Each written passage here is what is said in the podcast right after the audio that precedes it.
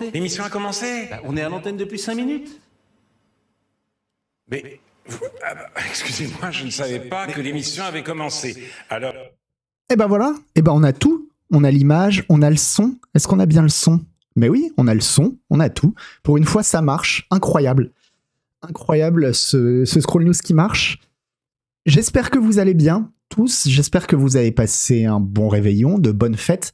J'espère que l'année 2023 va être topissime pour vous et pour, euh, et pour tous les gens que, que vous aimez. Et puis, comme disait Siknos dans le chat, c'est vrai que le plus important, c'est quand même la santé tant que la santé va, tout va. Donc je vous souhaite à tous vraiment une, une excellente santé.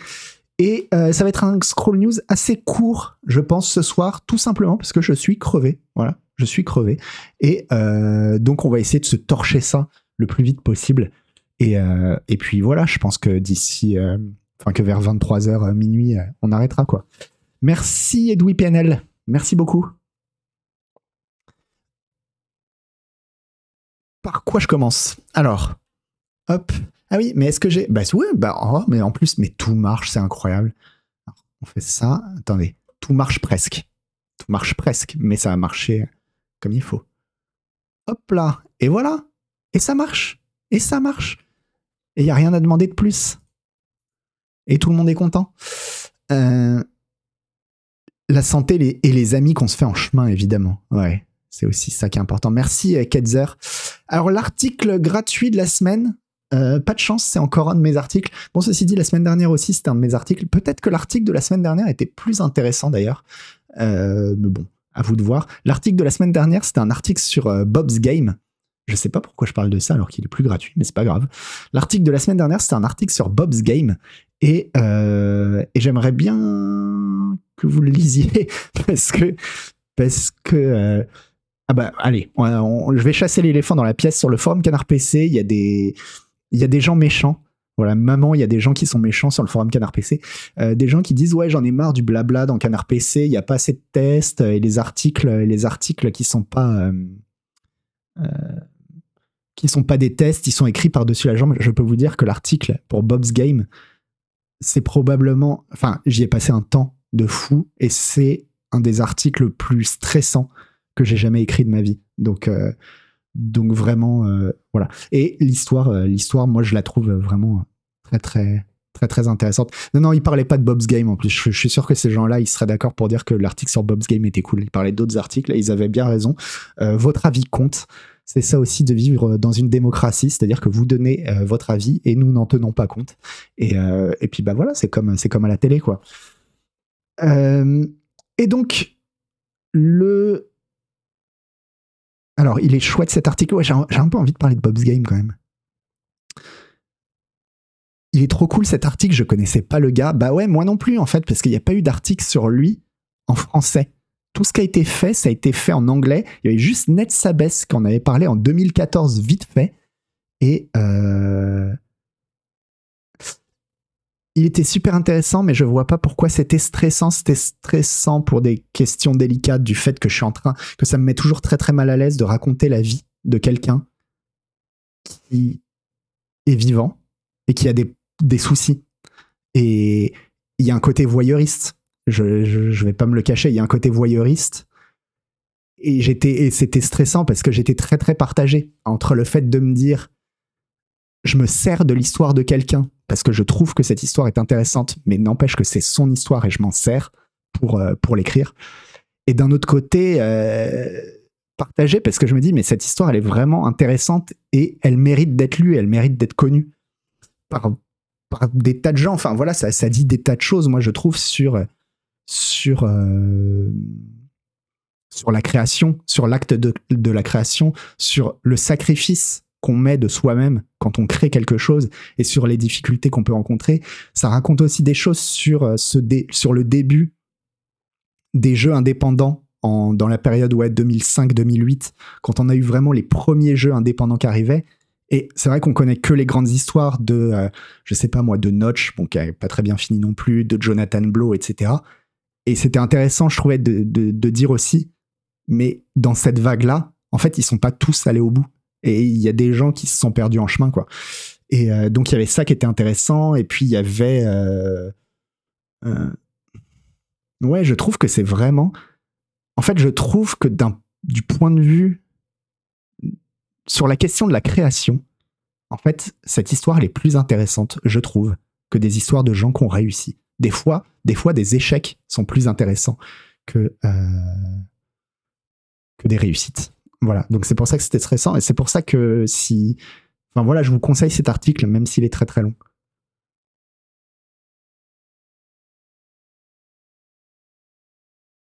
Euh...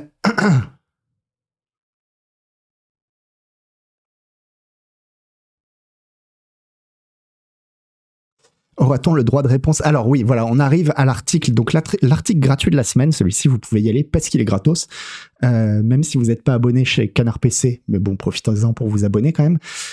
Euh, sur Placid Plastic Duck Simulator, qui, figurez-vous, est l'un des jeux les mieux notés sur Steam de tous les temps. Il a 99% de reviews positives. Et c'est juste un jeu où vous regardez un lapin, un lapin, un canard en plastique dans une piscine et vous ne pouvez rien faire. Vous pouvez pas faire avancer le canard, vous pouvez pas, vous pouvez juste tourner la caméra tout autour et dire oh, je suis trop content, il est joli mon canard. Et au fur et à mesure, vous voyez là en haut à droite, il y a une petite jauge et cette jauge elle se remplit et quand la jauge elle est remplie, eh ben paf, il y a un deuxième canard qui tombe dans la piscine et ça ne change rien. Et voilà. Et vous regardez ces canards dans la piscine. J'y ai passé deux heures parce que mine de rien, bah, ça fonctionne, c'est relaxant. C'est vraiment, c'est vraiment relaxant. Il y a une musique, ils ont fait une fausse radio. Euh, c'est des Italiens qui ont fait ça. Ils ont fait une fausse radio et la radio est vraiment cool. Ça a l'air d'être une blague comme ça, c'est une blague. Mais mine de rien, ils se sont quand même un petit peu pris la tête hein, à, faire le, à faire le truc. Ça, ça, ça fonctionne bien. Et, mais bon, c'est une blague. Et, euh, et, voilà, bon, mon article, il tourne autour du fait que je demande à Yvan, mais à quel moment ce jeu c'est pas nous qui l'avons fait. Enfin, je veux dire, il y a tout. C'est un jeu vidéo qui parle de canard et qui est à moitié une blague, à moitié un jeu et qui est vendu 2 euros sur Steam. Normalement, c'était à Canard PC en fait de faire ça. Parce qu'en coût de développement, ça n'a pas dû, euh, ça a pas dû coûter très très cher. Et voilà, on a raté, euh, on a raté ce, on a raté ce créneau. Et euh, et moi je m'en remets pas personnellement, je m'en remets pas. Alors, je pense pas qu'on aura de, de droit de réponse d'Yvan, parce que vous savez, Yvan, euh, il répond que quand ça l'arrange. Voilà.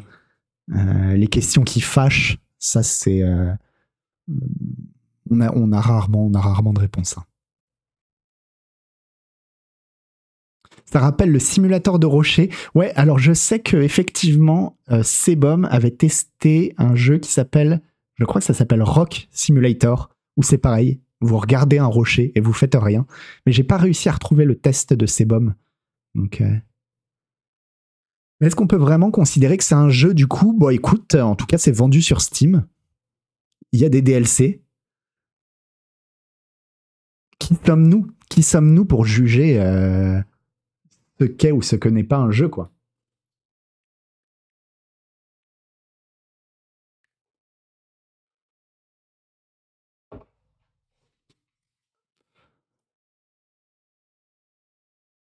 Voilà, si c'est vendu sur Steam, c'est un jeu CQFD.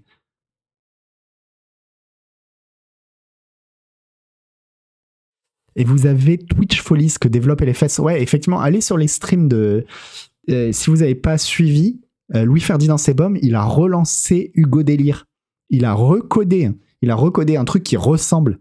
Dans le principe, c'est la même chose que Hugo Délire. Vous allez sur le stream et vous pouvez jouer à partir du chat. C'est vous le, spectateur qui jouait à Hugo Délire. Et il y a des prix à gagner, il y a des trucs, euh, voilà, il a fait tout un tournoi, il s'est bien pris la tête. Et, c'est un peu, euh, c'est un peu euh, décourageant de voir à quel point Sebum est un homme brillant.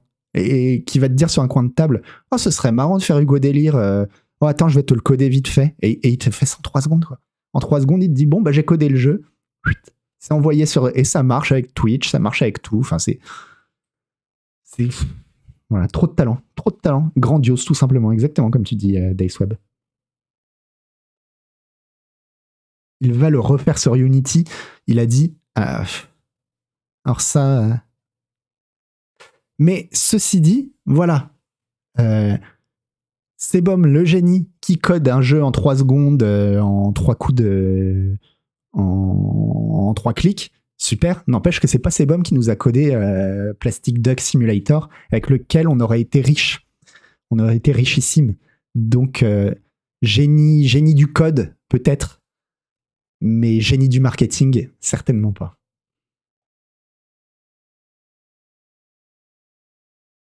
Un génie au service de mauvaises idées, exactement.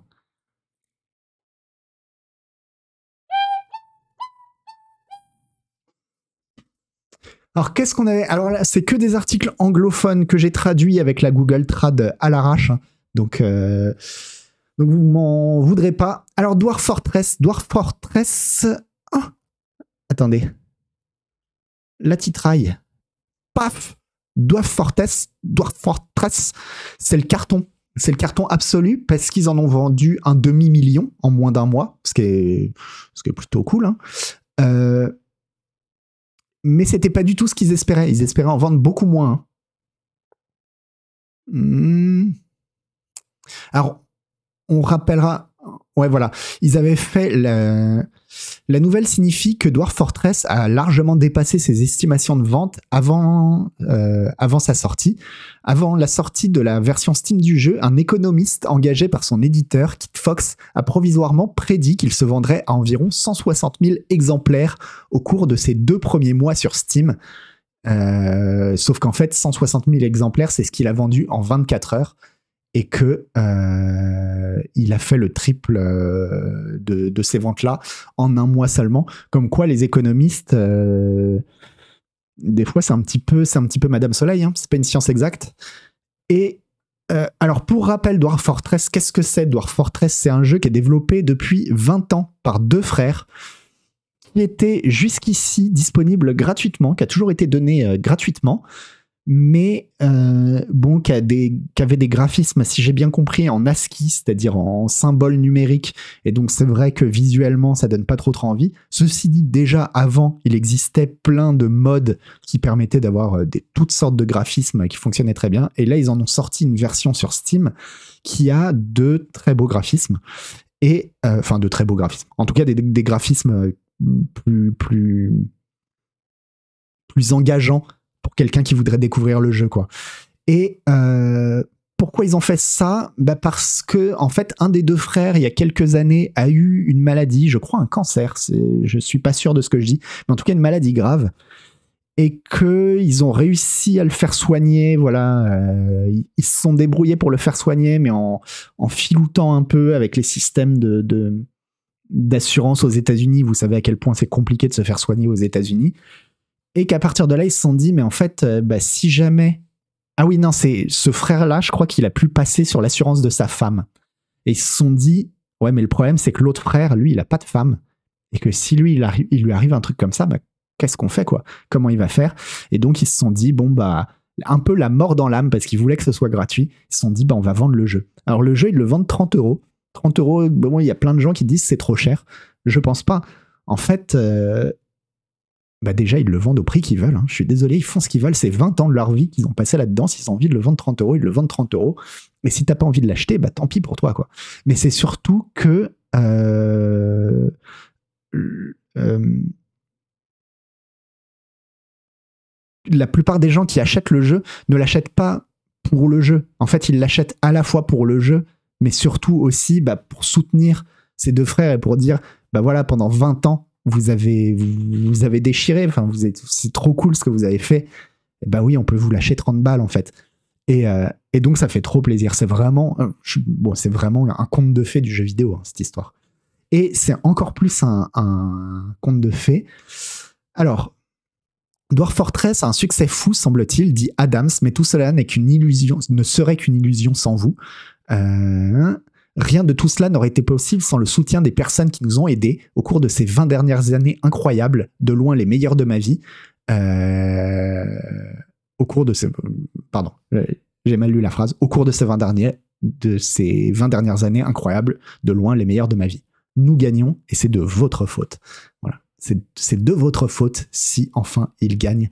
Mais du coup, euh, fin du conte de fées, enfin, ou plutôt euh, fin heureuse du conte de fées, c'est qu'ils sont millionnaires maintenant. Les frères sont maintenant millionnaires grâce au succès du jeu et euh, ils ont pu embaucher un deuxième programmateur, ça c'est bien. Mais moi je trouve que le plus beau dans toute cette histoire, c'est ce qu'ils vont faire de leur pognon. En 2019, euh, Tarn Adams avait demandé à ce que les frères feraient de l'argent si le jeu se vendait aussi bien. Adams avait une réponse. Vous savez, il y a beaucoup de gens, d'animaux et d'autres choses qui sont en difficulté. Les enfants qui n'ont pas de fourniture scolaire, toutes sortes de choses. C'est comme les millions de Brewster, non? Tu dois juste t'en débarrasser, mec. C'est ce que je ressens à ce sujet.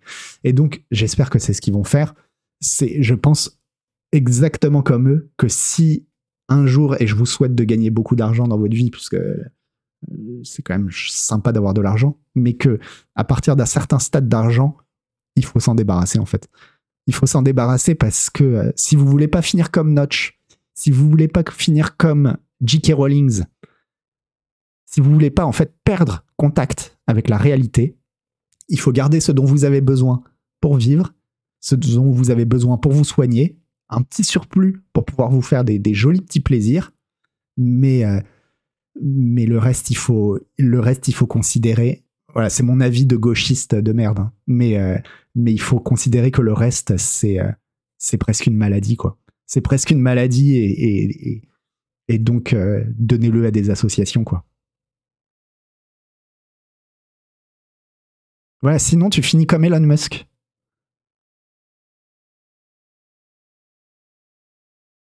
les conseils finance de malware sont précieux. Alors c'est pas un conseil finance, hein, parce que euh, non, c'est donné à des associations si vous gagnez trop d'argent. Si... Mais c'est ça qui est difficile. Ce qui est difficile, je pense, c'est de se rendre compte d'à quel moment on est en train de décrocher euh, avec la réalité, je pense.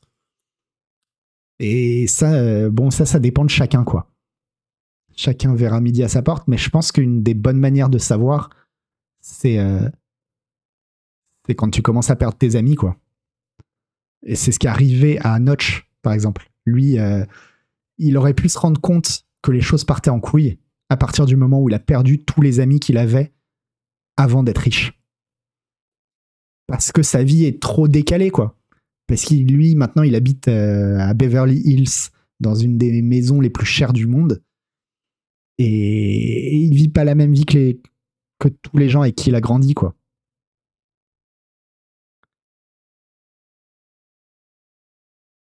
Enfin, les riches qui donnent à des assauts 95% du temps, c'est pour se donner bonne conscience et pour se refaire une image. Oui, c'est pour ça, il faut avoir la vie qui va avec. Je crois que c'est le patron d'IKEA, si je dis pas de bêtises, le patron d'IKEA, qui est richissime, qui est un des hommes les plus... qui était, peut-être qu'il est mort, je sais plus. Mais en tout cas, euh, je vais faire comme s'il était vivant, parce que peut-être qu'il est vivant, qui est un des hommes les plus riches du monde, et qui mène une vie extrêmement saine et euh, terre à terre, quoi. Il a, il, a, il, a, il a quasiment rien acheté, quoi. Ah, par contre, on me dit, c'est pas un gros facho de ouf. Ah, j'en sais rien. Il y a peut-être un twist. Il y a peut-être un twist dans l'histoire, je sais pas. Ouais, Keanu Reeves, c'est un peu différent, parce que Keanu Reeves, c'est plus des soucis personnels. Qui. Oui, enfin, il a un peu financé les nazis de son pays. Bon. Oui, mais. Après. Euh, non, il y a... Bon, Bon, alors, faites pas comme le patron d'IKEA. Euh, ne financez pas les nazis de votre pays, mais, euh, comme lui, allez au travail à vélo. Voilà, c'est ça, c'est ça que je voulais dire. Allez au travail à vélo et puis habiter dans une maison qui, qui reste euh, normale. Et puis après, gardez vos idées politiques pour vous. Quoi. Voilà.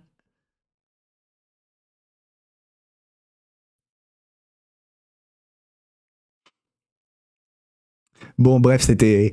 Je sais que vous en avez rien à foutre de mes conseils de, mes conseils de vie, mais je vous le dis quand même, quoi. Je vous le dis quand même que, que moi, ça me fait toujours plaisir, en tout cas, de voir des gens. Euh, euh, voilà. Enfin, ce que je veux dire, c'est que dans leur démarche, les deux frères, euh, les deux frères Adams, on voit que de toute façon, dans leur démarche de base, c'est pas l'argent qui les intéresse, quoi.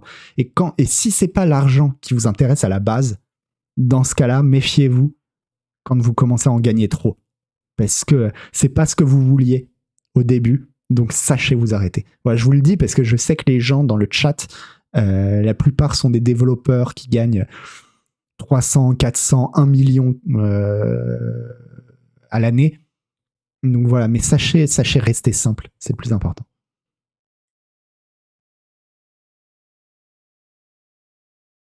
Et donner à Canard PC, évidemment.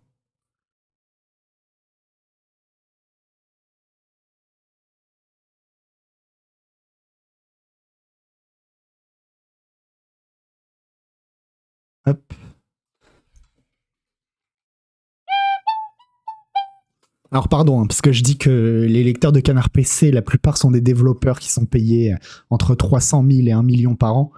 C'est la moitié, l'autre moitié c'est des chômeurs.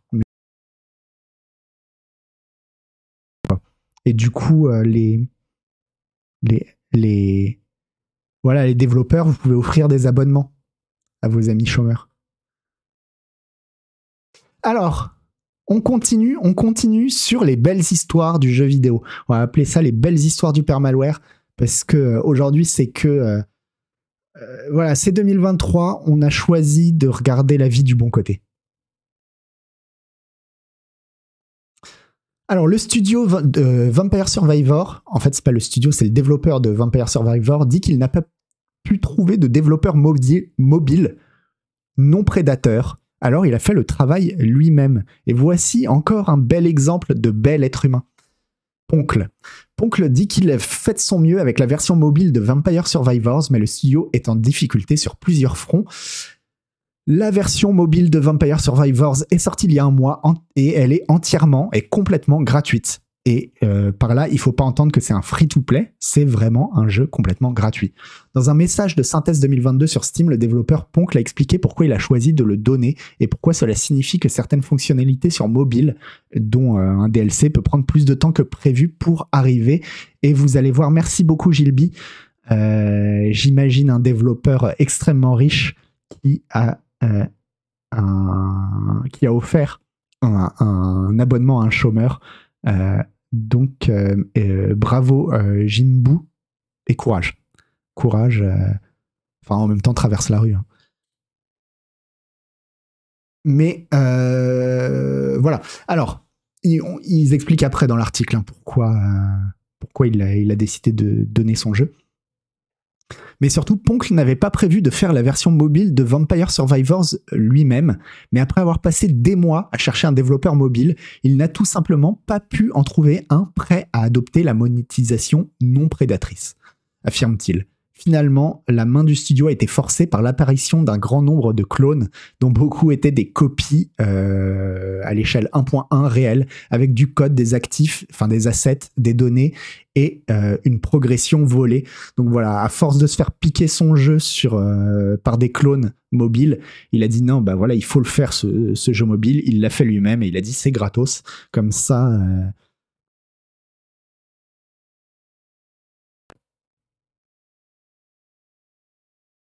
il y a un clone bien dégueu free-to-play sur portable avec des lootbox payantes pourries. Ouais, bah ouais, il y a eu plein de clones pourris et c'est ça, c'est s'il y a une place à prendre, t'auras toujours des filous pour la prendre.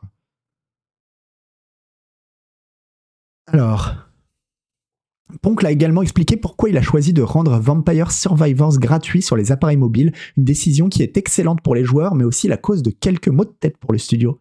vous êtes comme moi, alors si vous voulez, vouliez Vampire Survivor sur mobile, vous auriez été heureux de payer quelques dollars pour cela et, euh, ça vous, auriez été content quoi, avec Riponcle. Mais le marché mobile ne fonctionne pas comme ça et en faisant de Vampire Survivors une application payante, j'aurais complètement empêché beaucoup de nouveaux joueurs d'essayer le jeu. Euh, c'est une bon, c'est un peu bizarre, je trouve. Enfin, ça veut dire, en gros, c'est une stratégie marketing. Mais bon, une stratégie marketing où tu donnes ton truc en te disant, bah, si je le donne, euh, euh, finalement, beaucoup de gens y auront, beaucoup plus de gens y auront accès. Oui, c'est logique. Après, c'est surtout, euh, j'imagine, bah, justement pour couper l'herbe sur le pied de tous ceux qui sont en train de faire des free-to-play agressifs en, copiant son jeu, quoi. Comme ça, il n'y a plus aucune raison d'aller sur un free-to-play euh, agressif, puisque le vrai jeu de base t'est donné.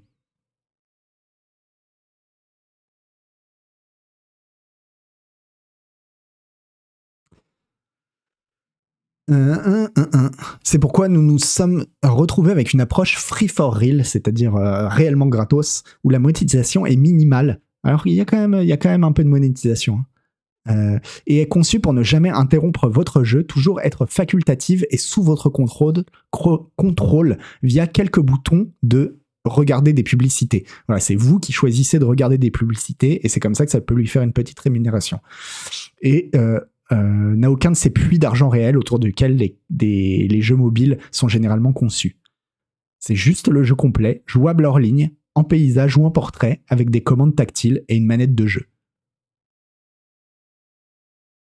Mais du coup, euh, Voilà. Indépendamment des détails, l'approche entièrement gratuite a laissé le studio incertain sur la façon de gérer les futures mises à jour et la sortie du DLC Moonspell. Les problèmes auxquels nous sommes confrontés sont les mêmes que ceux mentionnés ci-dessus. Comment pouvons-nous le rendre équitable mais aussi accessible aux joueurs qui ne sont que dans les jeux gratuits? Donc là écrit, nous allons trouver quelque chose et publier le DLC dès que possible.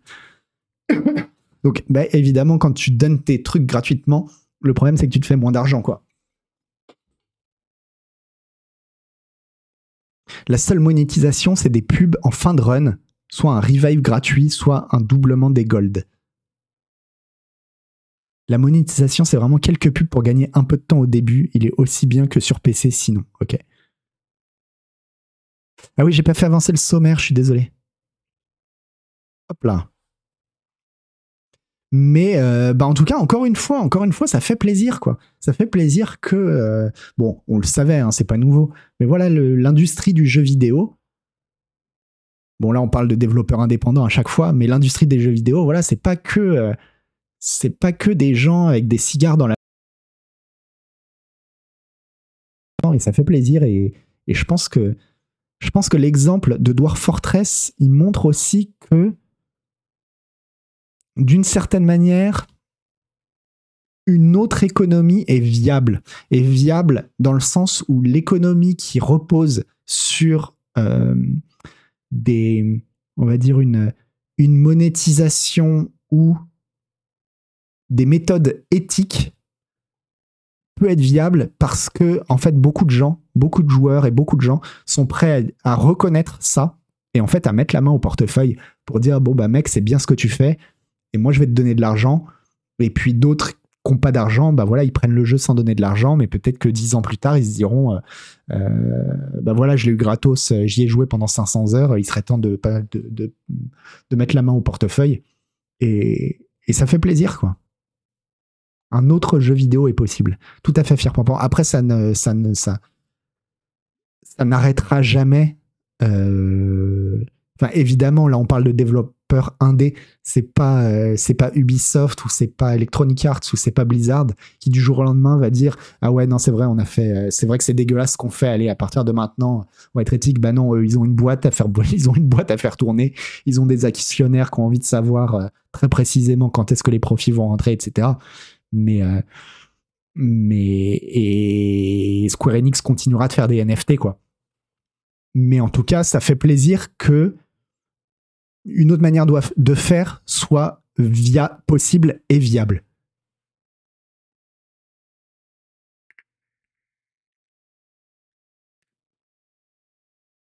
Oui, mais c'est que du côté des indépendants. En vieillissant, je me tourne de plus en plus vers les indés car ils sont plus clean. Ils arrivent encore à proposer des jeux qui me surprennent.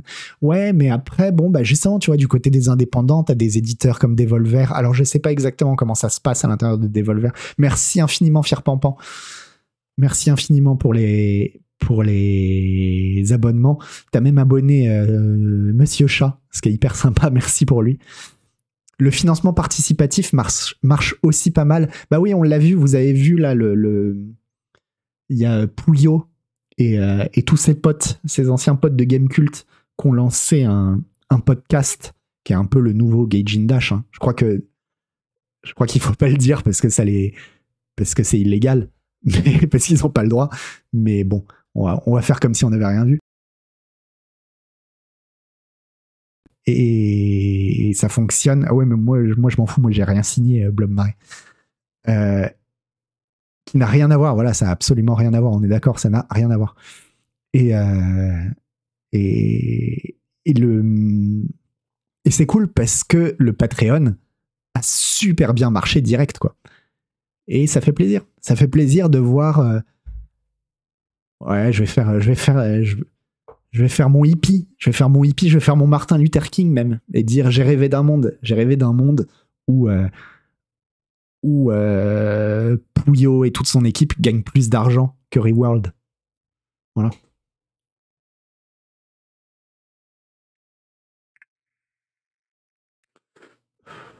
Non, non, non, mais rien à voir. Euh, euh, Dash et leur nouvelle émission que personne jamais n'arrivera à prononcer. C'est aussi les gens qui ont trouvé le titre. Franchement, chapeau, quoi. Chapeau pour, euh, avoir trouvé un nom que personne ne retiendra jamais. Tu vois, le Bozizi. Bon, déjà, merci pour le pseudo. Tu nous dis, c'est quoi le nouveau Gaijin Dash? Ah bah voilà, on nous dit. Alors, c'est pas le nouveau Gaijin Dash, hein, parce que ça, ne ressemble pas du tout. C'est vraiment autre chose. Euh, je sais. Je crois que ça parle de cinéma. Euh, et donc, ça s'appelle euh, Sumimasen Turbo. Voilà. Nous disent certains. Merci, Ulf Jobin.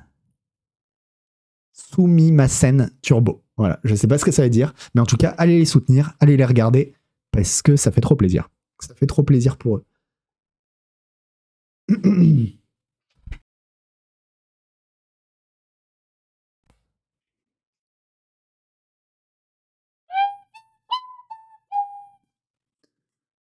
Et ben voilà, on y arrive.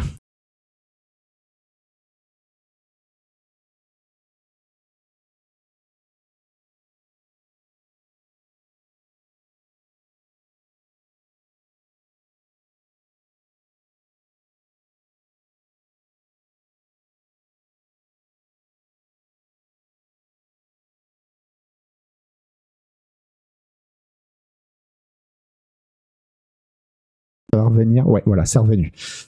Euh, voilà, je disais, je disais là, bah, je disais, on vous entend moins. En fait, c'était moi qu'on entendait moins. Mais je disais, on vous entend moins tous les rageux qu'il y avait dans le, dans le, dans le chat pendant le pré-show, qui disaient, ouin, ouin, ouin, Starfield, ça va être tout pourri, c'est pas bien Starfield, etc. Eh ben non, figurez-vous, figurez-vous qu'il y a des testeurs, des testeurs qui ont testé Starfield et qui ont dit que Starfield va dépasser toutes les attentes. Toutes les attentes. hein. Pas, il va pas dépasser quelques attentes. Ça va pas être. euh, ça va pas être. euh, certaines personnes vont trouver ça bien. Non, ça va être. Toutes les attentes sont dépassées. 100% des gens vont adorer Starfield. Qui va le tester chez CPC euh, 9 chances sur 10 que ce soit euh, Isual. Alors, il a été révélé lors d'un épisode du podcast XNC que les testeurs du jeu de Starfield, euh, du jeu Starfield, sont époustouflés. Ils sont époustouflés, les gens, par la taille et la profondeur du jeu lui-même. Toutes les attentes seraient dépassées et certaines affirmations émergent selon lesquelles Starfield est le plus grand et plus ambitieux et plus grand et plus ambitieux que ce qui a été prévu auparavant. Ah Ah On vous entend moins. Ah Alors, blague à part, je pense que ce genre d'affirmation, ce genre de choses, c'est le pire truc qui puisse arriver à Starfield.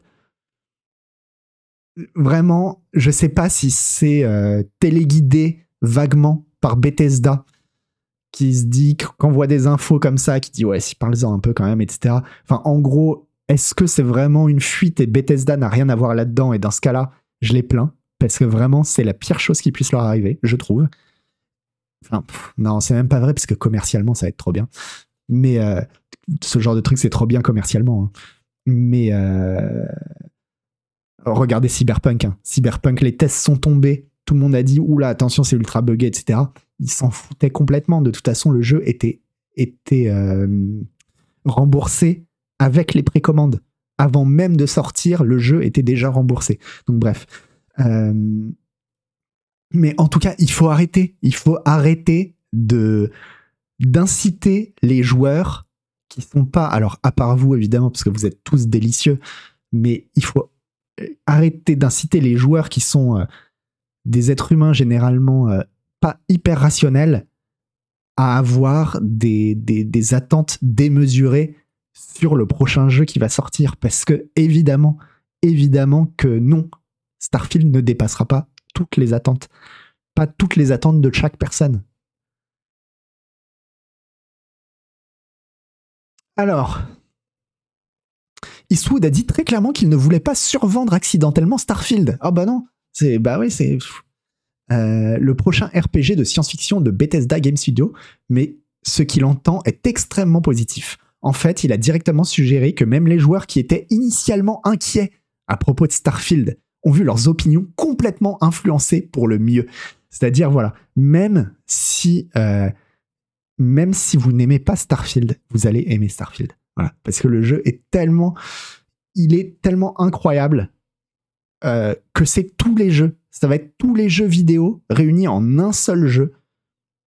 Et tout le monde, tout le monde euh, en aura pour lui, quoi.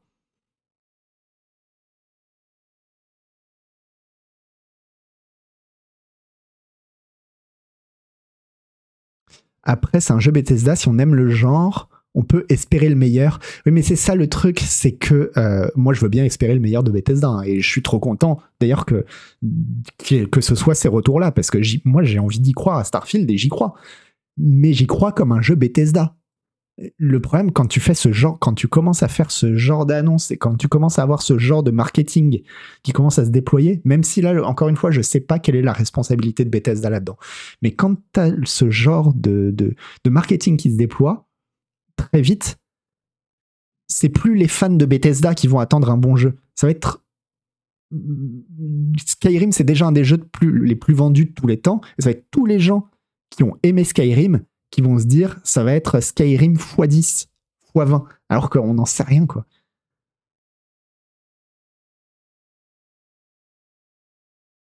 Mais pourquoi relayer cette propagande puisqu'on sait pertinemment qu'on n'en tirera rien? Je comprends pas ta question, euh, Foxtans. Enfin, est-ce qu'elle s'adresse à moi? C'est-à-dire pourquoi moi je, rel- je, je relaye cette propagande-là? Bah, Moi je le fais parce que ça me fait marrer et que ça me permet de dire quelque chose. Ou est-ce que c'est, tu veux dire, de la part de, Bethesda? Parce que si c'est de la part de Bethesda, si, ils vont en tirer quelque chose. Mais moi je pense que c'est jouer à un jeu dangereux.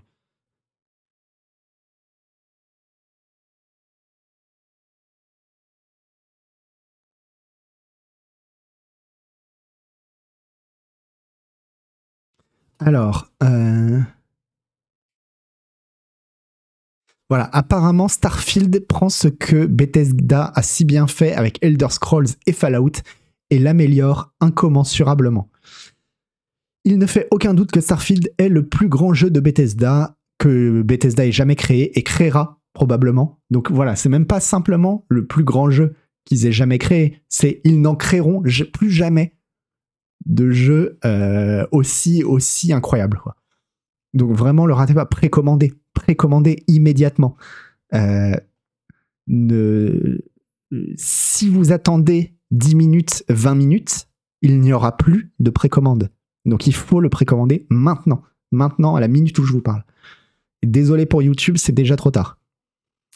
Euh, c'est une aventure spatiale pas comme les autres, rivalisant avec No Man's Skies dans son expansivité, avec des centaines de planètes à explorer, une histoire riche et profonde. Qu'est-ce qu'on en sait?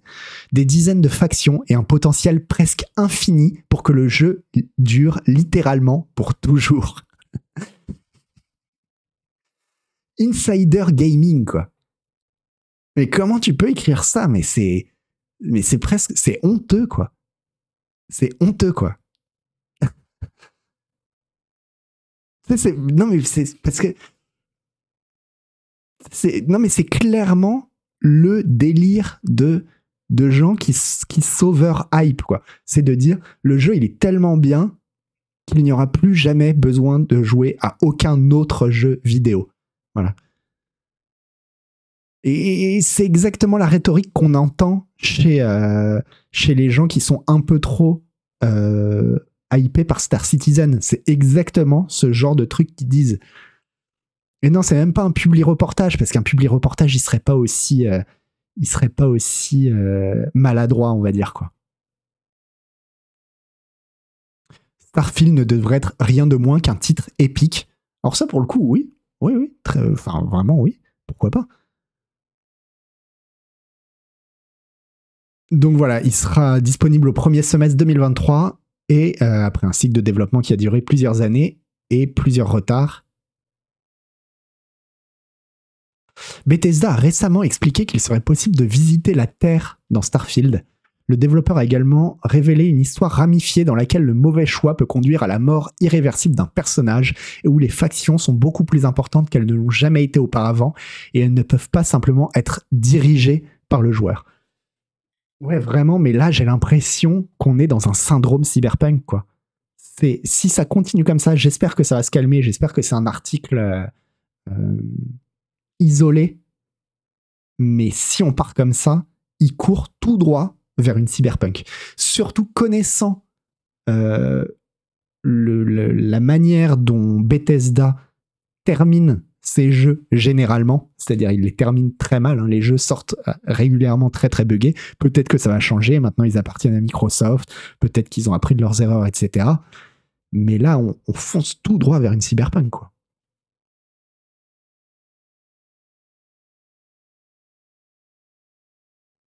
C'est assez terrible, c'est triple A forcé d'être soit des révolutions totales, soit trachés dans tous les sens. On peut aussi faire juste un jeu très chouette. Ouais, c'est ça, mais pour moi, c'est ça aussi euh, la leçon qu'ils auraient dû retenir de, bah, deux Zelda Breath of the Wild et deux Elden Ring. C'est des jeux où il n'y a pas eu. Alors, il y a eu une hype, hein, mais il n'y a pas eu de promesse, quoi. Il n'y a pas eu tellement de promesses délirantes ou de trucs. Euh, c'est resté assez terre à terre. Les gens savaient à peu près à quoi s'attendre. Et dans le cas d'Elden Ring, d'ailleurs, je pense que c'est ça qui a, fait que les gens ont adoré. C'est que euh, les gens savaient à quoi s'attendre et ils ont eu plus. Que, en tout cas, moi, c'est ça que ça m'a fait. quoi. C'est quand j'ai joué au jeu, je m'attendais pas à ce que ce soit aussi grand. Aussi grand, qu'il y ait autant de choses à faire, etc. Et donc, c'était une une pure bonne surprise, quoi. Alors que quand tu, commences à promettre des choses, de dire ouais, les factions, on n'aura jamais vu des factions pareilles, et puis les personnages, ils pourront mourir si vous faites le mauvais choix, etc., etc., c'est exactement le genre de truc qu'ils disaient pour Cyberpunk, quoi.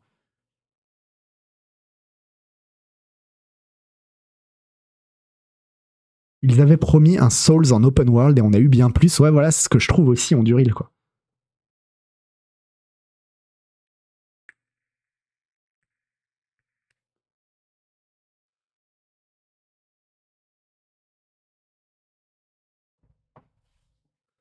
Tu devrais vraiment voir les retours de novembre-décembre de l'an dernier, se faire sur euh, Elden Ring.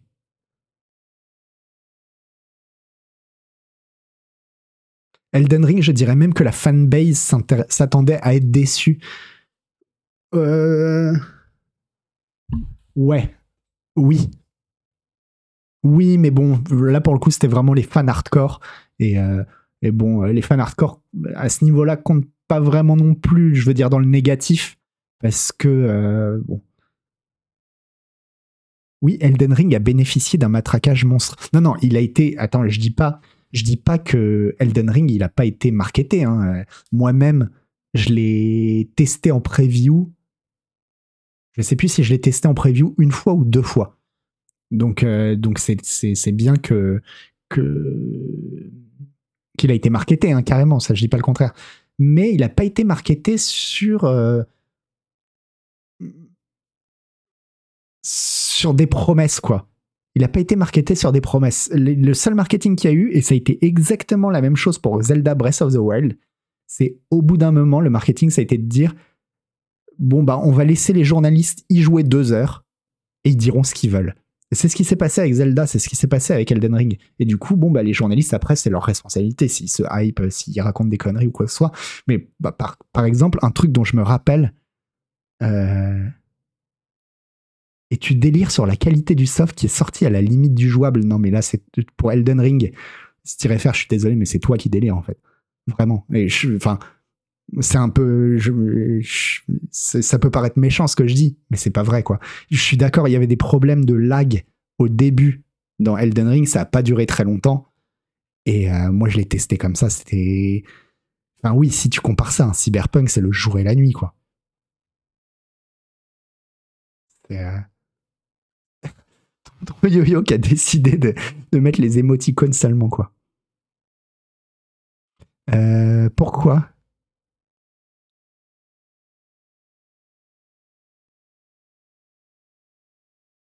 Est-ce que ça s'engueule ou pas?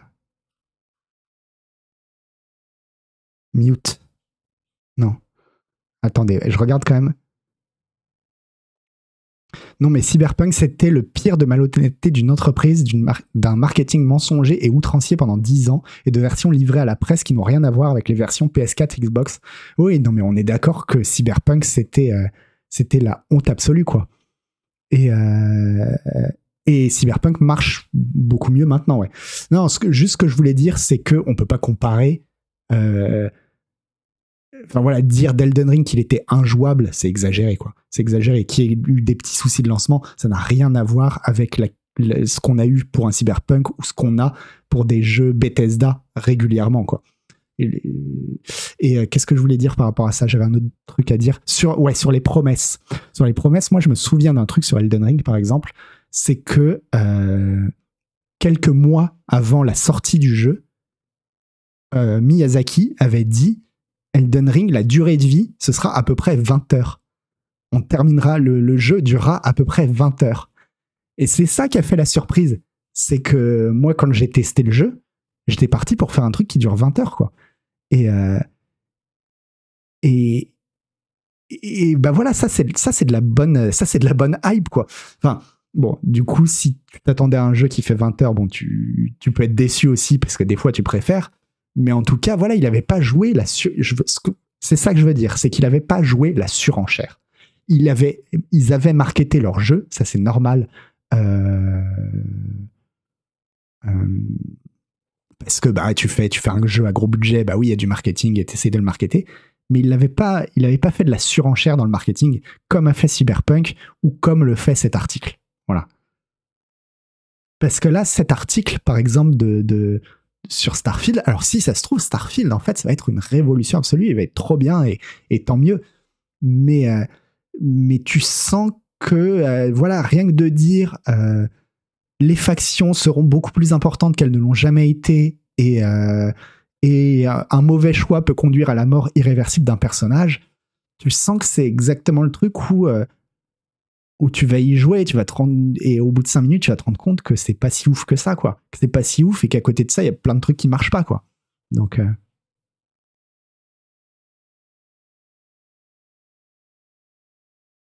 Elden Ring, c'est la formule Souls en beaucoup trop étiré, recyclé, dilué en monde ouvert. Ça reste très bon, mais on y a perdu à mon avis. Alors ton, ton yo-yo, je, je, voilà, on va pas refaire le sujet Elden Ring. Voilà, vous aimez, vous aimez pas Elden Ring, c'est pas la question et on, s'en fout. Moi, j'aime beaucoup le jeu, d'autres n'aiment pas, ils ont très raison de pas aimer. Il y a pas de, souci avec ça. là, j'étais vraiment juste sur la gestion du marketing et je pense que From Software a extrêmement bien géré son marketing, que Nintendo pour Zelda Breath of the Wild a très bien géré son marketing et qu'en fait un marketing intelligent, il devrait être capable de, de dire moins que ce qu'il y a dans le jeu au lieu de faire des promesses qui ne sont pas dans le jeu final. C'est toujours une mauvaise idée de faire des promesses. Euh, bon, rappelez-vous No Man's Skies aussi.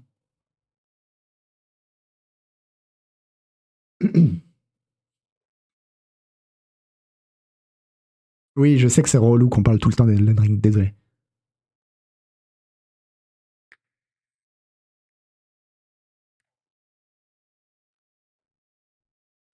Cet article, j'ai pas tant l'impression que c'est un public reportage qu'un site qui tente sur un coup de poker d'être le premier à dire que Starfield sera un grand jeu. Euh, c'est ce que je pense aussi. Hein. Je pense pas. Pour moi, c'est pas du tout un public reportage. Mais par contre, je me demande, tu vois, s'il y a une sorte de Oh, ça, on va le voir. On va le voir au fil des mois si, euh, si Bethesda est un peu dans ce jeu-là aussi, quoi. C'est-à-dire, euh, bah, par exemple, de laisser fuiter des trucs, quoi de laisser fuiter des trucs et, euh, et mais des trucs qui vont que dans le bon sens quoi.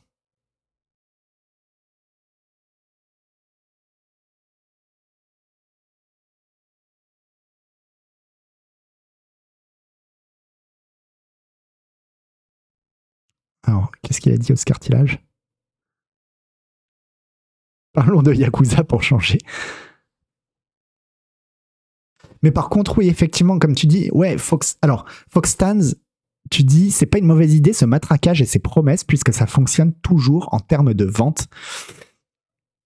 Bah, c'est là où la question se pose justement parce que, comme je le disais, Cyberpunk, ça a fonctionné, le jeu s'est extrêmement bien vendu, il était déjà remboursé grâce aux préventes. Et les préventes, bon bah c'est que ça, hein. c'est que tu vends quelque chose sur des promesses. Donc visiblement ça marche, il y a pas de souci. Mais par contre, bah, on a bien vu à quel point euh, ça a ravagé l'image de l'entreprise, l'image de CD Projekt. Donc à long terme, à court terme, je pense que c'est une bonne solution, effectivement. À long terme, j'en suis pas certain, quoi.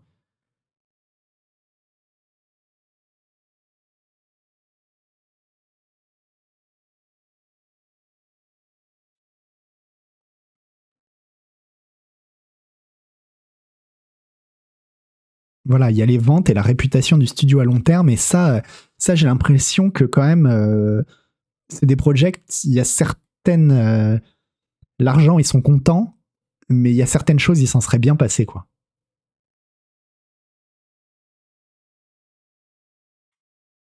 On verra bien. On verra bien. Vous verrez le test visual qui vous dira que c'est nul à chier. Et, euh, et, et, le jeu sera génial. Non, mais en plus, le pire, c'est que personnellement, j'y crois. Je crois que. En tout cas, j'ai envie d'y croire. J'ai envie de croire que Starfield sera un très bon jeu, mais un jeu pour moi, dans le meilleur des cas, Starfield, ce sera un très bon jeu, exactement comme Skyrim est un très bon jeu. C'est-à-dire, c'est un jeu où s'ils réussissent leur coup, dans 10 ans, on y jouera encore, et il y aura des modes de partout, et ce sera trop cool. Mais par contre, ce sera un jeu qui, qui, sera déglingué de partout, parce que Bethesda, ils savent faire que ça, quoi. Ils savent faire que des jeux qui, euh, euh, qui sont... Ouais, qui, qui, qui se cassent la gueule de toutes parts, mais qu'on leur magie propre, quoi.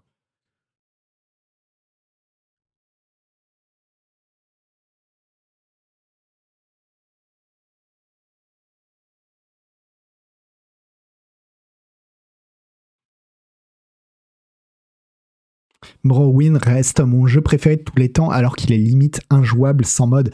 Moi c'est pareil pour Skyrim. Hein. Skyrim pour moi c'est vraiment un, monument du jeu vidéo et vraiment j'adore Skyrim quoi. Donc euh,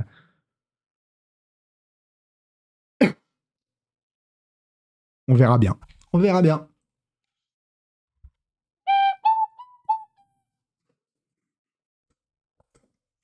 Et euh, marketing toujours, marketing cette fois-ci, on va parler de Redfall. Alors Redfall, moi j'étais pas spécialement chaud parce que c'est vrai que les premières images qu'on avait vues, la manière dont ça a été présenté, alors Redfall, si vous ne savez pas, c'est le nouveau jeu de, euh, c'est le prochain jeu de Arkane.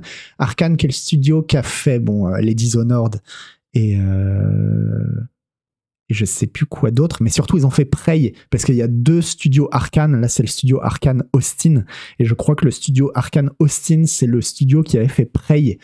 Prey qui était, euh, j'y ai pas joué, à Prey j'ai regardé beaucoup de jeux, Denis l'a fait en live si jamais vous avez envie de regarder Prey. Euh, le, le Prey, de ce que j'ai compris, c'est que c'est un excellent, excellent immersive sim auquel personne n'a joué. Et je pense que la leçon à retenir, c'est que en fait, les gens ne veulent plus d'immersive sim.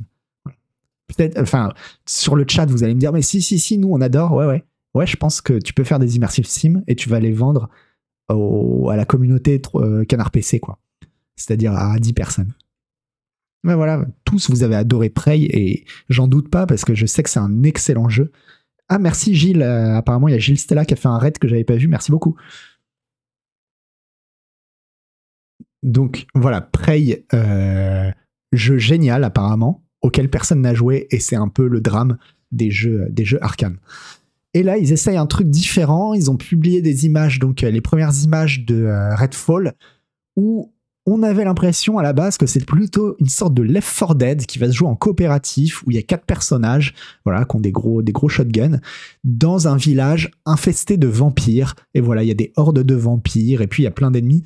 Et du coup, bon, bah, ça fait beaucoup moins envie, on va dire, que, euh, que ce qu'il faisait auparavant, même si ce qu'il faisait auparavant, euh, ça se vendait pas, quoi. C'est quoi un immersive sim nous demande euh, J'aime Bou. Un immersive sim, c'est des jeux euh, c'est difficile à décrire. la meilleure manière de le décrire, c'est de te donner des exemples. Un immersive Sims, c'est Deus Ex, c'est System Shock, c'est euh, euh, Dishonored. C'est des jeux en fait où tu as une grande liberté pour appréhender une situation. Et par exemple, tu dois tuer, en général, ça va même être plutôt voler, voler un truc à un endroit et tu peux te déguiser, tu peux essayer de soudoyer les gardes, tu peux passer par les conduits d'aération, tu peux combattre, tu as plein de pouvoirs différents, il y a plein de choses comme ça qui se... Qui se... Mais Hitman, c'est vrai qu'Hitman, il a un petit côté immersif sim en fait. Maintenant, maintenant, que, maintenant que vous le dites dans le chat.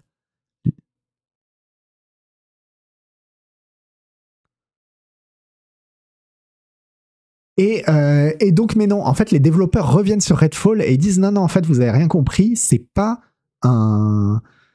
C'est pas un Left 4 Dead, en fait, c'est plutôt notre version à nous d'un Far Cry. Et bah, ça m'intéresse. Du coup, ça m'intéresse de voir un Far Cry fait par Arkane, de voir ce qu'ils peuvent faire. Et surtout, bah, c'est un monde ouvert. C'est un petit monde ouvert. Et euh, c'était quelque chose dont j'avais déjà parlé quand j'avais fait, j'avais joué à Dishonored 2 il n'y a pas si longtemps. Et pour moi, le, c'est vraiment la direction que je voulais que prenne Arkane. Je pense que euh, Arkane, il devrait essayer de, s'ils veulent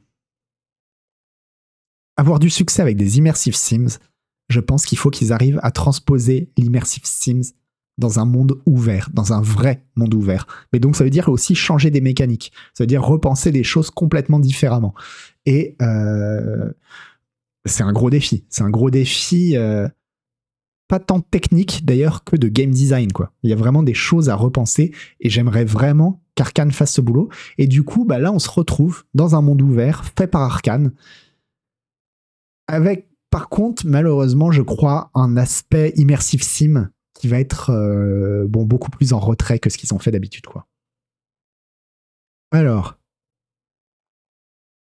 Alors, on va pas lire tout l'article parce qu'il est infini, cet article.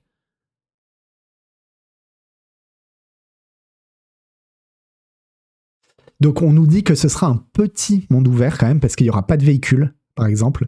Donc, euh, voilà, n'espérez pas un monde ouvert, vous allez prendre une bagnole pour faire des kilomètres, et tant mieux tant mieux. Je pense qu'il vaut mieux un petit monde ouvert bien dense et bien agencé qu'un grand monde ouvert plein de vide. Et euh, donc voilà, euh, c'est ce que dit Smith. C'est quoi? C'est le, directeur du studio?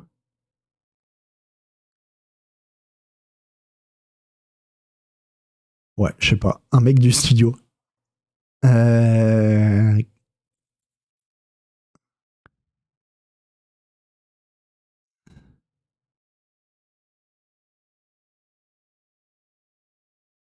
Voilà. Selon les normes modernes du monde ouvert, euh, l'île titulaire sera probablement pittoresque en comparaison. C'est-à-dire ce sera un petit monde ouvert. Euh, mais ça fait un espace plus dense qui permettra à Arkane de déployer son talent pour une conception narrative émergente. Je pense que nous finirons par revenir, un de ces quatre, aux environnements, aux immersive sims, en fait, euh, non, aux environnements immersifs très scellés de type simulation Steam Smith, mais juste une fois, nous avons voulu savoir ce que ça ferait de se promener dans un monde ouvert arcane et de voir où chaque petite route nous mènera. Et euh, alors le seul truc qui m'embête moi aussi, c'est l'aspect euh, alors émergent, Kezako émergent, émergent, c'est quand il peut se passer plein de choses grâce aux règles qui ont été codées dans le jeu. Par exemple, un gameplay émergent, ça va être le gameplay de Zelda Breath of the Wild. Parce que euh, tu vas mettre le feu à un arbre, mais du coup, l'arbre euh, parce qu'il est en feu, va tomber. Et comme il va tomber et que ça a été programmé, bah, il peut rouler. Et en roulant, il peut arriver sur une rivière. Et là, tu vas pouvoir sauter sur l'arbre, etc. C'est quand, juste grâce aux règles qui ont été codées dans le jeu, tu peux faire émerger des tas de choses. quoi. C'est l'opposé de scripté, exactement, euh, Scarou. Ou comme le dit Onduril, et merci de vous exprimer mieux que moi, euh, l'interaction des systèmes de jeu crée des situations inédites. Voilà, bah justement, Dwarf Fortress ou euh, Rimworld aussi sont des jeux euh, émergents, mais même GTA aussi, parce que GTA, il y a des... ou, ou Red Dead Redemption, il y a des intelligences artificielles qui sont tellement complexes que tu peux te retrouver à faire des tas de situations extrêmement rigolotes juste en tirant un coup de feu en l'air et en regardant tout le monde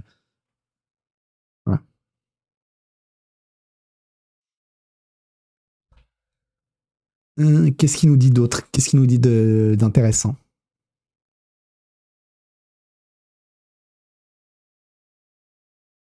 Voilà, donc il y aura trois factions, des vampires, des cultistes et je sais pas quoi, une sorte de milice. Et oui, moi ce qui m'intéressait moins, c'était l'aspect euh, coop. Parce que ce genre de jeu, j'ai envie d'y jouer en solo. Mais en fait, on pourra jouer à, à Redfall en solo ou rejoindre la partie des gens c'est le seul, moi, c'est le point qui me fait le plus peur, en fait. Mais euh, bon, j'attends de voir ce qu'ils vont en faire. On verra bien, quoi.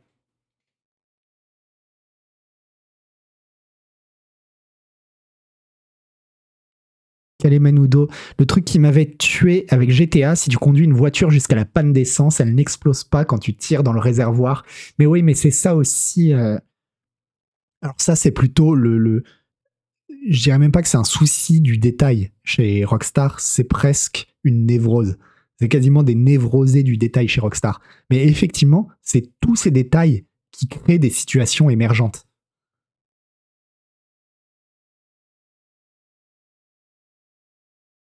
Bref, voilà, on, va pas faire tout l'article et j'ai pas énormément de choses à vous dire sur Redfall, juste que je ne l'attendais pas du tout. Parce que pour moi, euh, voilà, j'étais parti dans l'idée que ouais, c'était une sorte de, Left 4 Dead euh, avec des vampires. Et en fait, d'un coup, je me dis ah pourquoi pas? Pourquoi pas finalement quoi?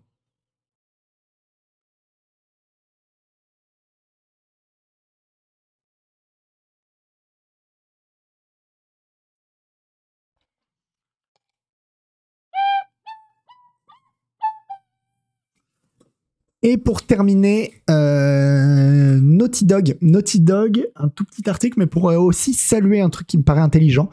Donc Neil Druckmann, le président de, le directeur de Naughty Dog, si j'ai pas de bêtises.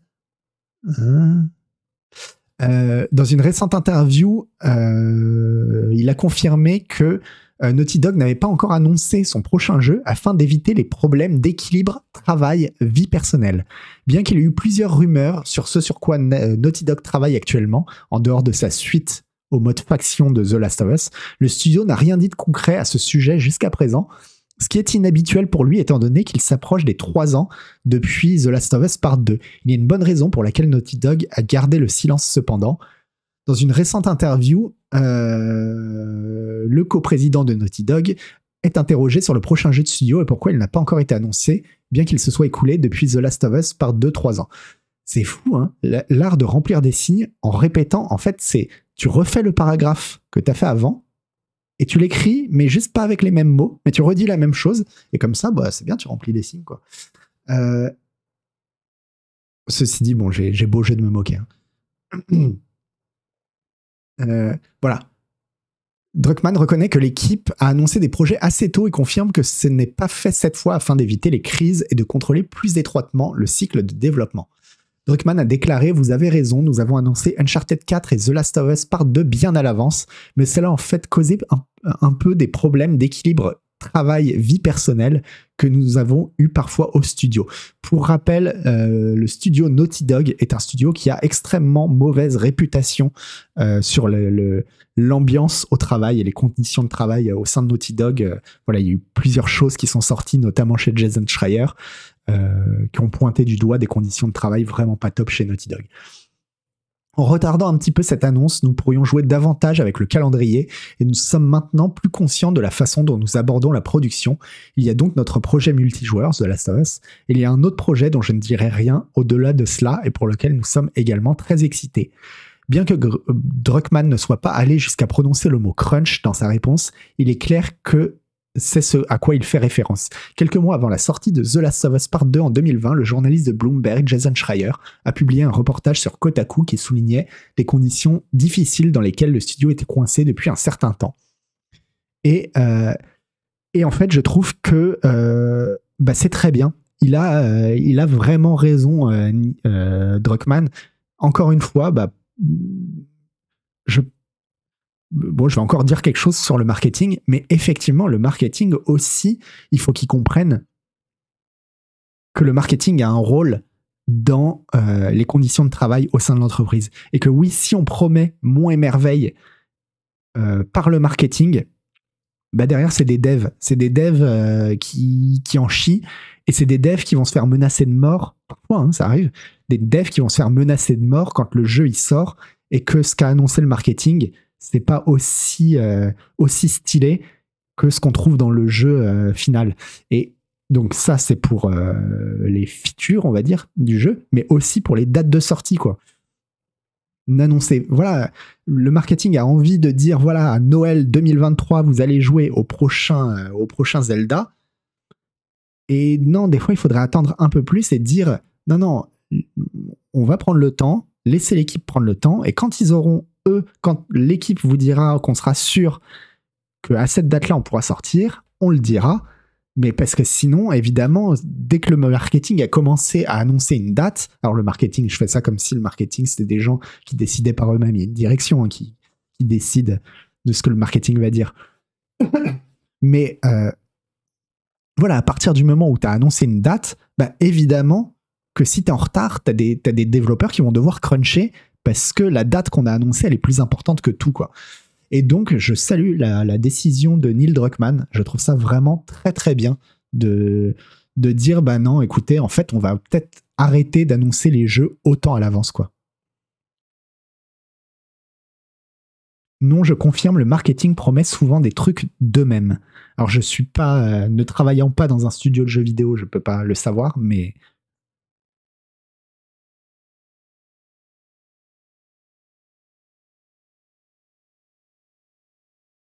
Le marketing ferait bien d'assumer lui-même ses conneries parfois. Heureusement, les annonces sont de plus en plus honnêtes. Bah, pour l'instant, mais par contre, le marketing, je vois pas comment il pourrait assumer ses conneries. C'est évident que quand euh, Cyberpunk sort et qu'il n'y a pas ce qui a été promis à l'intérieur, c'est jamais l'équipe marketing qui va recevoir des menaces de mort. Ça, c'est sûr, quoi. Ce sera toujours les développeurs.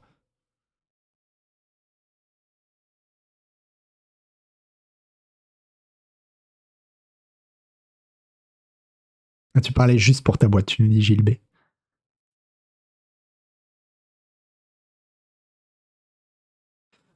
Ouais, mais puis bon, pour les dates de sortie, les dates de sortie, c'est pas le marketing qui décide. hein. Ça, c'est la direction qui dit. J'imagine.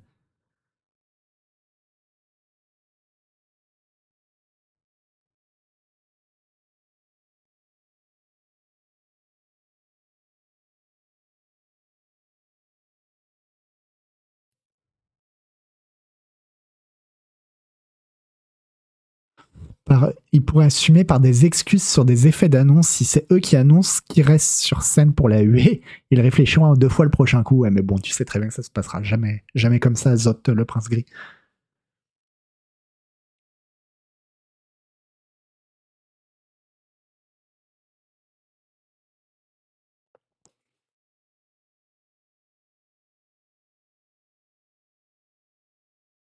Non, c'est surtout la direction et les actionnaires qui décident du, du scheduling, c'est-à-dire du, du, Merde, ça va être quoi la, la traduction? Du planning euh, des sorties selon les années fiscales et les souhaitent qu'ils souhaitent sur telles années. Oui, oui c'est ce que je dis, c'est que ça part avant tout du, du, de la direction, mais en tout cas qu'il faudrait peut-être ouais, se calmer sur les annonces, quoi. Se calmer bien.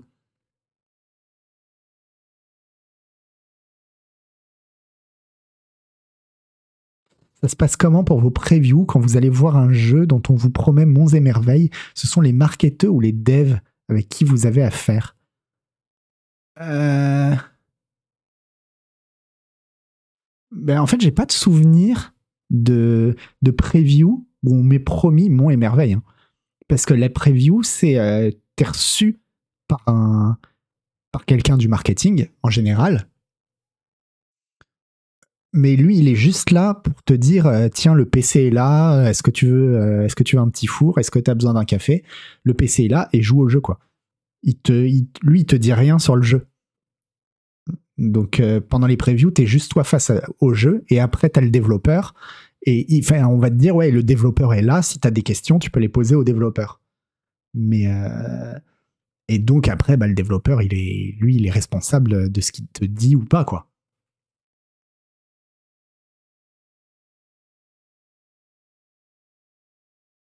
Bon, après, les joueurs sont pas obligés de prendre tout ce cirque autant au sérieux des menaces de mort, sans déconner. Alors, Kelvicius, je vais, pour que ce soit clair sur ce que j'ai dit avant, c'est pas le marketing qui est responsable du fait que les développeurs se prennent des menaces de mort. Les gens qui sont responsables euh, du fait que les développeurs reçoivent des menaces de mort, c'est euh, les, les fils de chiens toxiques comme dirait Agbou, qui envoie des menaces de mort. Et c'est un terme bien poli. c'est évidemment que la responsabilité, elle est là. C'est éduquer vos gosses, quoi. Éduquez vos gosses, éduquez-vous. Je dis éduquez vos gosses comme si c'était des gamins qui faisaient ça. Alors qu'en réalité, je pense que la plupart des personnes les plus toxiques sur, euh, sur Internet, c'est des gens âgés. Mais, euh, mais bref. Donc oui, évidemment que le, problème, le premier problème, c'est eux. Mais il faut pas les exciter non plus, quoi. Voilà.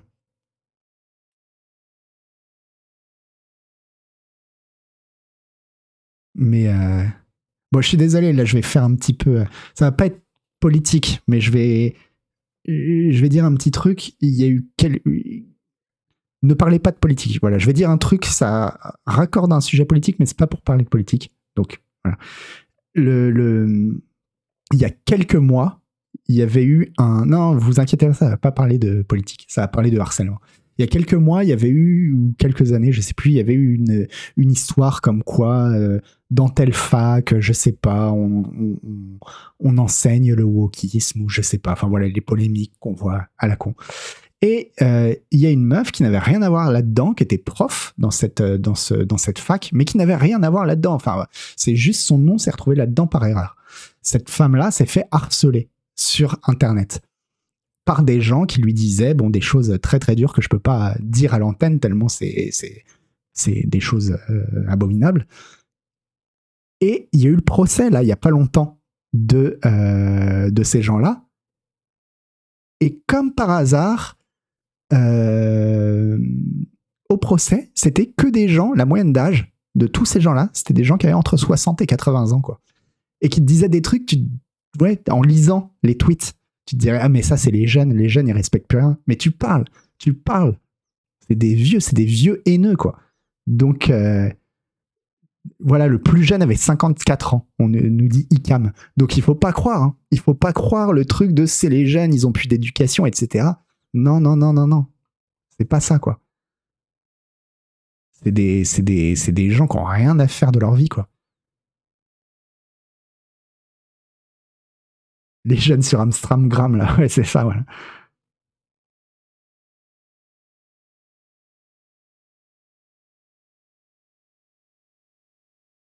Ah, mais je t'assure, Honduril. Hein. Je t'assure, et pareil, j'étais. En fait, j'étais sur le cul, parce que c'est vrai que c'est pas l'image qu'on a. Et pourtant, quand tu lis le truc, tu te dis, mais en fait, c'était évident, c'était sous notre nez depuis le début, quoi. Enfin, bref. C'est pas pour rentrer, euh, vous avez bien compris, sur une discussion politique. Hein. Mais, euh, mais voilà. Au lieu de dire euh, aux vieux, non mais éduquez vos enfants, on devrait dire aux enfants, non mais éduquez vos parents. Quoi. Éduquez vos grands-parents même.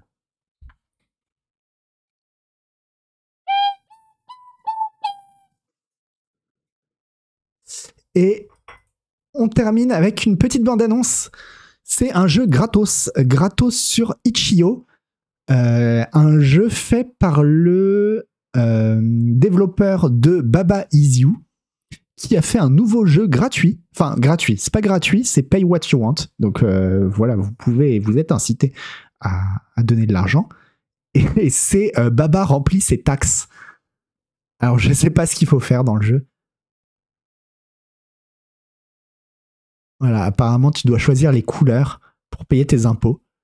Bon, j'imagine que le développeur de Baba Is You, euh, il a eu des impôts à payer, il, il est pas content.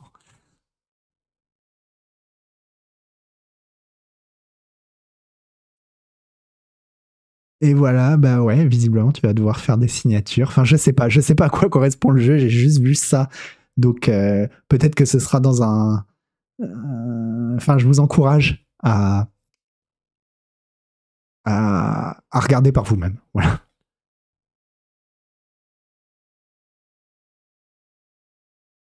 J'ai déjà pas fini Baba Is You, ça devenait trop retort pour mon cerveau. Ouais, j'avoue, moi aussi, euh, Nico. J'adore Baba Is You, mais trop, dur, quoi. Trop dur au bout d'un moment, trop de nœuds au cerveau, quoi.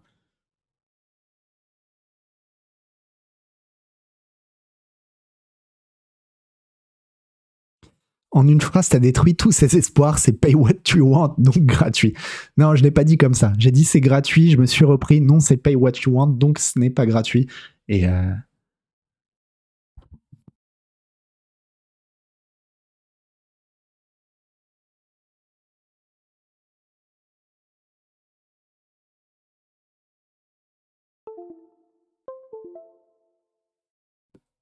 un, deux, un, deux, un, deux. Ouais.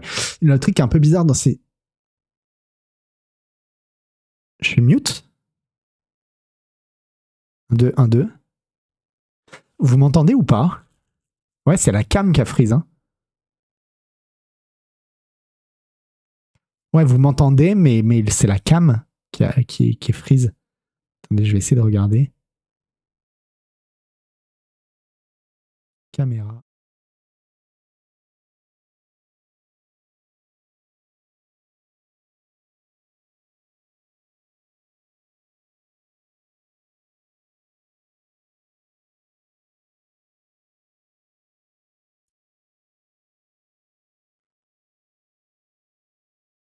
Un, un, un. Ouais, connexion USB. Attendez, je bou- bougez pas.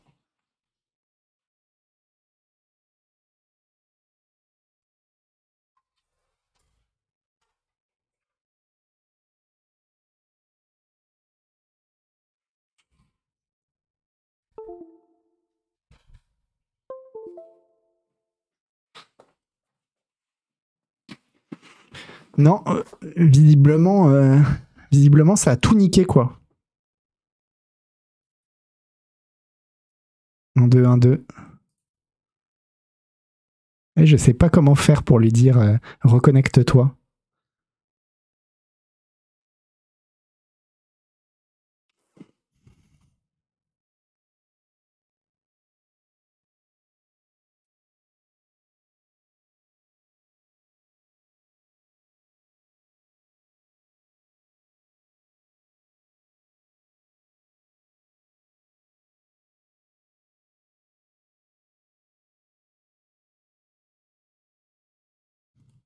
Un, deux, un, deux. Yeah Et maintenant, je suis en double. Ça n'a aucun sens. Je sais pas pourquoi.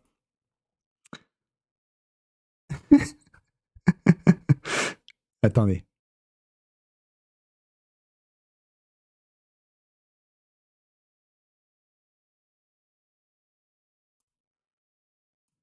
Yes. Yes, c'est bon. C'est bon. Du coup, euh, qu'est-ce que je disais Que euh, ah bah maintenant je suis flou, mais c'est pas grave. Que bah voilà. Du coup, euh, bon, j'ai pas joué, j'ai pas joué à, à, à Baba euh, remplit ses, ses impôts, mais mais j'y jouerai bientôt parce que ça a l'air rigolo. Voilà. Et c'est con parce que je viens de me prendre la tête à ah ouais Allez, la titraille, on n'aura pas suivi. hein. La titraille n'aura pas suivi du tout. Une fois de plus. Et hop. Non.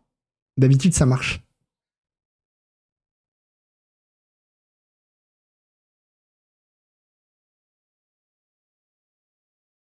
Et.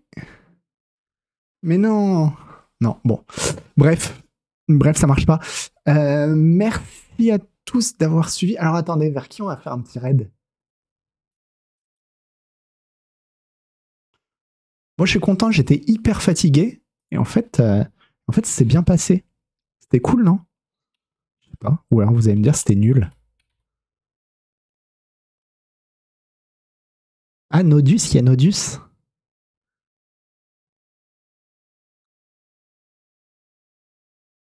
Nodus, angle droit.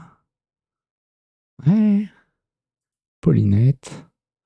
Ah, on va aller vers ce bon vieux Nodus qui joue à The Witness. Euh, alors, Arthur Lieré, bah, je vais pas faire un raid vers Arthur parce qu'on en a déjà fait plein. Et que. euh, mais, mais voilà, n'hésitez pas à rejoindre le stream de Arthur si jamais. Mais on va faire Nodus parce que je le fais moins souvent. Et puis, il joue à The Witness.